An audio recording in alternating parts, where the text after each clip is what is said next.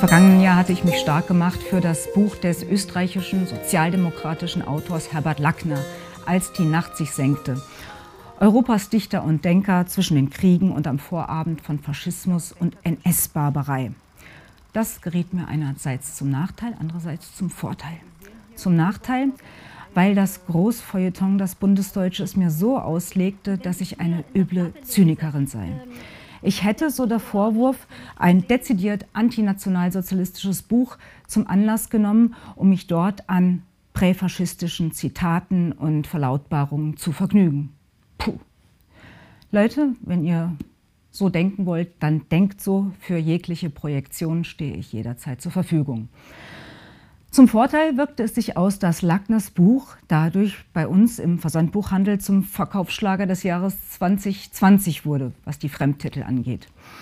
Dies als Vorrede. Die Wahrheit ist, dass mich die ambivalente Wirklichkeit der zwölf dunklen Jahre äh, in Wahrheit sehr interessiert.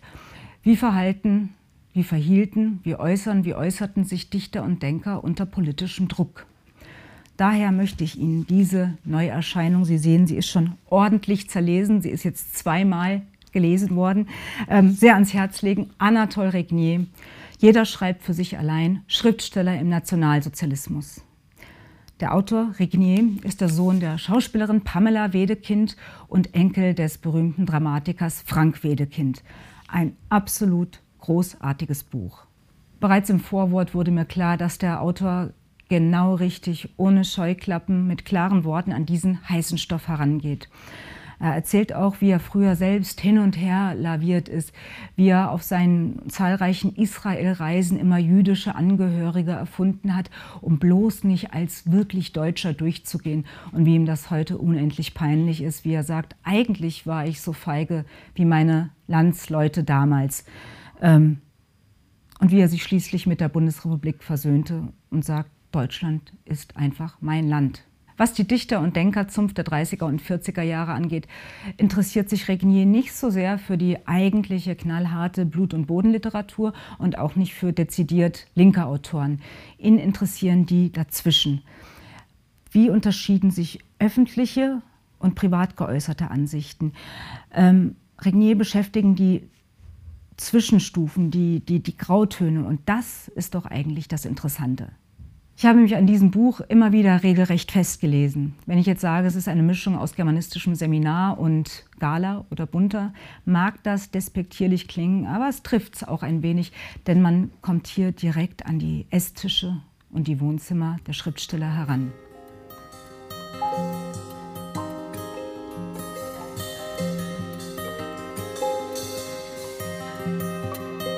Anatole Regnier geht es hier um eine Innensicht A der Reichsschrifttumskammer, die seit 1933 bestand, und B der Preußischen Akademie der Künste. Es geht ihm jetzt nicht um die Institutionen als solche, sondern um das Menscheln und um das Lavieren der Menschen, die sich in diesen Institutionen bewegen. Und hier liefert er gesellschaftskundliches Anschauungsmaterial allererster Güte. Wir haben hier äh, sowohl Schriftsteller wie Gottfried Benn, die sehr rasch den Nazis nicht mehr gut gegenüberstanden nach ersten Sympathiebekundungen. Ähm, B, Leute wie Hans Fallada, die eigentlich nie mit den äh, Nationalsozialisten flirteten.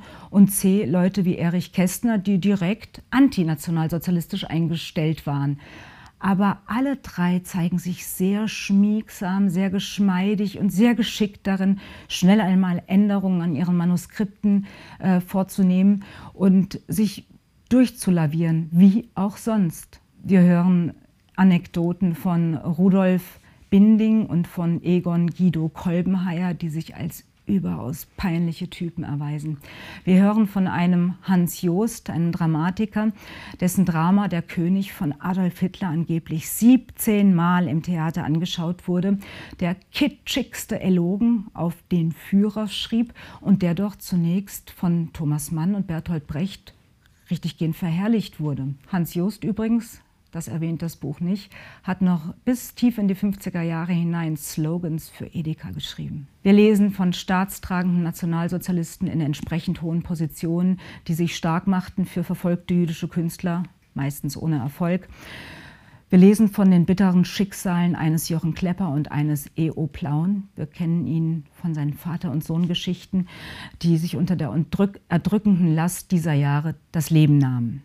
Autor Anatole Regnier bleibt stets lapidarer Berichterstatter.